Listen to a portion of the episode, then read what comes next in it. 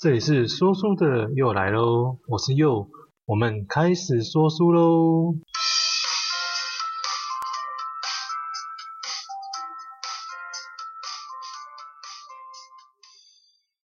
啊，你想活出怎么样的人生？那我们可能从来都没有被教导如何去思考这一个问题。那我们的一生就汲汲营营的于事业啦，于课业啦。那其实这一次啊，我们应该停下来去思考一下。哦，你想要活出什么样的人生？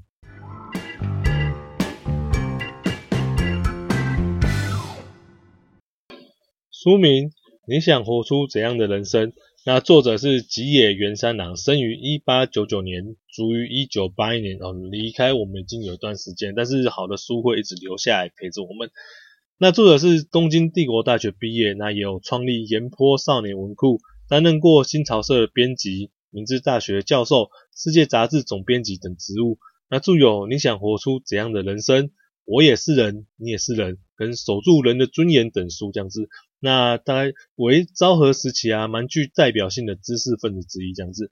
那我觉得这本书啊，最适合就是国高中生啊，是最适合的。然后对于自己的未来啊，还有存有迷茫的人，其实也蛮适合看一看的哦。那整本书的核心架构就是共分为十个章节啊，然后。它又可以分为主角的经历啊，跟舅舅的笔记本，或是你要把它当成是舅舅写给他的信啊，这也可以，这两大部分这样子。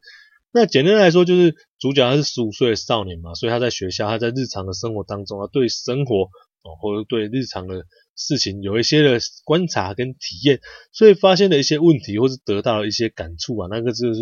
书里面故事的部分，那故事的结构啊跟情节都不会太复杂哦，却因为加入了舅舅的角色哦，这个角色就是他在当篇啊最后面就会附上，因为这些事情，然后因为舅舅跟主角很好，那舅舅就会用他的智慧去给主角一封信哦，那给他他的观想，让进而在各个不同的章节去探讨关于勇气啊、关于友情啊、还有霸凌啊、贫穷啊等这些议题。那也就是塑造出了作者他想要去表达，就是人之所以为人的价值，哦，跟生而为人应该有的态度这两大部分这样子。我觉得人之所以为人的价值跟身为人应有的态度，哦，这这两个部分。那作者也留了蛮多的空间给读者自行去思考的，哦，去思索。他并不会流于说教，而是用你自己的感受、你自己的经历啊去体悟。去找出属于你自己的答案，这样子。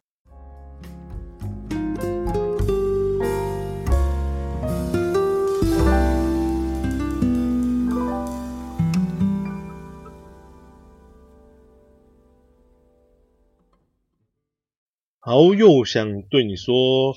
那这是一本阅读起来没有什么困难的书。那不管你是学生或是任何身份的人，故事蛮简单的，一定都看得懂。那也常常发生在我们的周遭。但是加入了舅舅的笔记啊，就是却有画龙点睛的味道啊。那你不会感觉到在说教，但却也可以一同跟着我们十五岁的主角啊去思考这些人生的难题这样子。那我一样就是介绍三个观点是我感触最深的。第一个就是一开始的啊，人都像分子一样。所以开始，主角在银座的高楼上面，他看着楼下的车水马龙，有感而发。哦，人之于这个社会啊，其实不就像是一个分子一样吗？哦，我们有各种形形色色不同的人去组合而成的大社会。那这里就讲出了一个重点，就是思考的模式。哦，古时候的人们呢，他们都认为太阳是绕着地球转嘛，世界是以我们自己为中心的。然而，现今的我们啊，都知道地球是绕着太阳转。啊，不是太阳绕着地球转，人跟人之间的相处啊，其实也是如此。从小我们是被呵护的啊，在父母的关怀当中长大，也在老师跟朋友当中的互动当中成长。那慢慢的啊，其实我们必须要了解一件事情，就是世界不是为了我而转动。我们需要摒除以自我为中心的思想，我才能够去看清楚周遭事情的真相，哦，体验到自己是社会的一份子啊。那虽然你可能慢慢的还依然模糊。可是你就会比较有方向的去开始思考未来，跟思考自己在这个社会的定位到底是什么，然后认知到什么？认知到人啊，跟分子一样是处于在社会当中的，那你就会了解到每一天啊的每一天，我们所用的、所吃的，我们周遭所有的一切的背后，都是别人努力的分、努力的付出。那既然如此啊，我们反观自己啊，虽然对于整个人类的群体自己是非常的渺小，但你就可以去思考，自己可以为这个社会，哦，可以为这个人类的群体去做一些什么。那我觉得这个啊，就跟其前面其他的书讲到社会意识有点类似的概念嘛。嗯，人是没有办法脱离社会，那么你就要找到自己的位置啊，就是对社会去付出这样子。那第二个想跟大家提的就是关于生而为人的价值的这个部分啊。那主角他的同学有很多天啊都没有去学校，主角都是同学家里面拜访。他本来以为是同学生病了，结果同学家里面是开豆腐店的，经经济状况并没有很好。那家里面的伙计生病了，所以他必须留在家里面帮忙，他没有办法去上学，然后就啊就要在家里面帮忙赚钱这样子。那本来在这个同学啊，在学校啊就没有很受大家欢迎，从主角才去了解到，原来他每个人的家庭呢是如此的不一样，有贫富的差距嘛。那贫穷的人啊，你如果心里面不够成熟哦，你就可能很容易感受到自卑。而看不起别人的人啊，你更是心里的不成熟啊。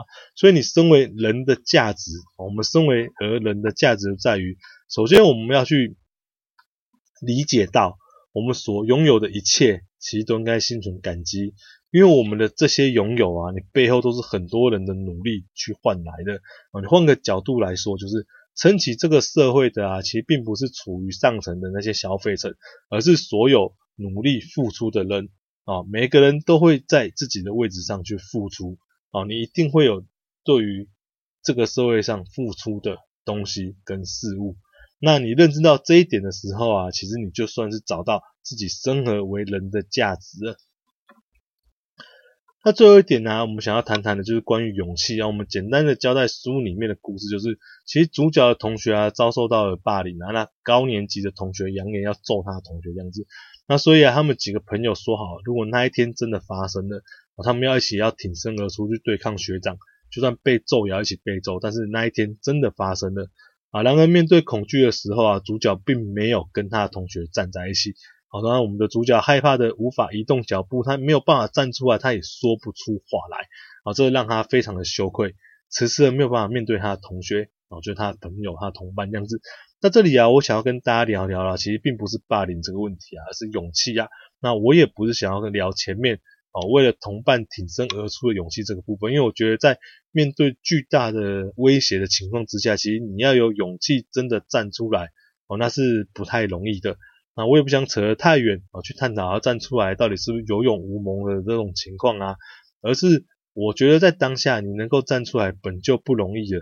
那像主角这样吓到没有反应啊，其实也是很有可能的啊，所以我想要讲的是后面的情况我觉得事情过了，主角他非常担心什么？担心他自己的行为就是没有站出来跟大家站在一起的这个行为会不会得不到他同伴们的谅解？哦，他觉得他自己背叛了同伴，背叛他的同学，那觉得自己也有一种觉得觉得自己应该要是怎样被他们剔除在外面，就是离开这个小团体这样子。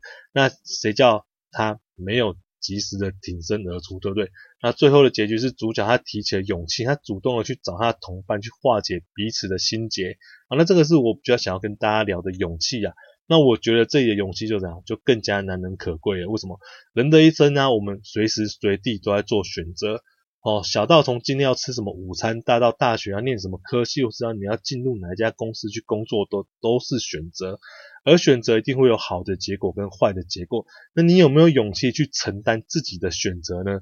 哦，是好是坏自己去承担，你要提出勇气去做改变，哦，为自己的行为负责，那才是真正的勇气。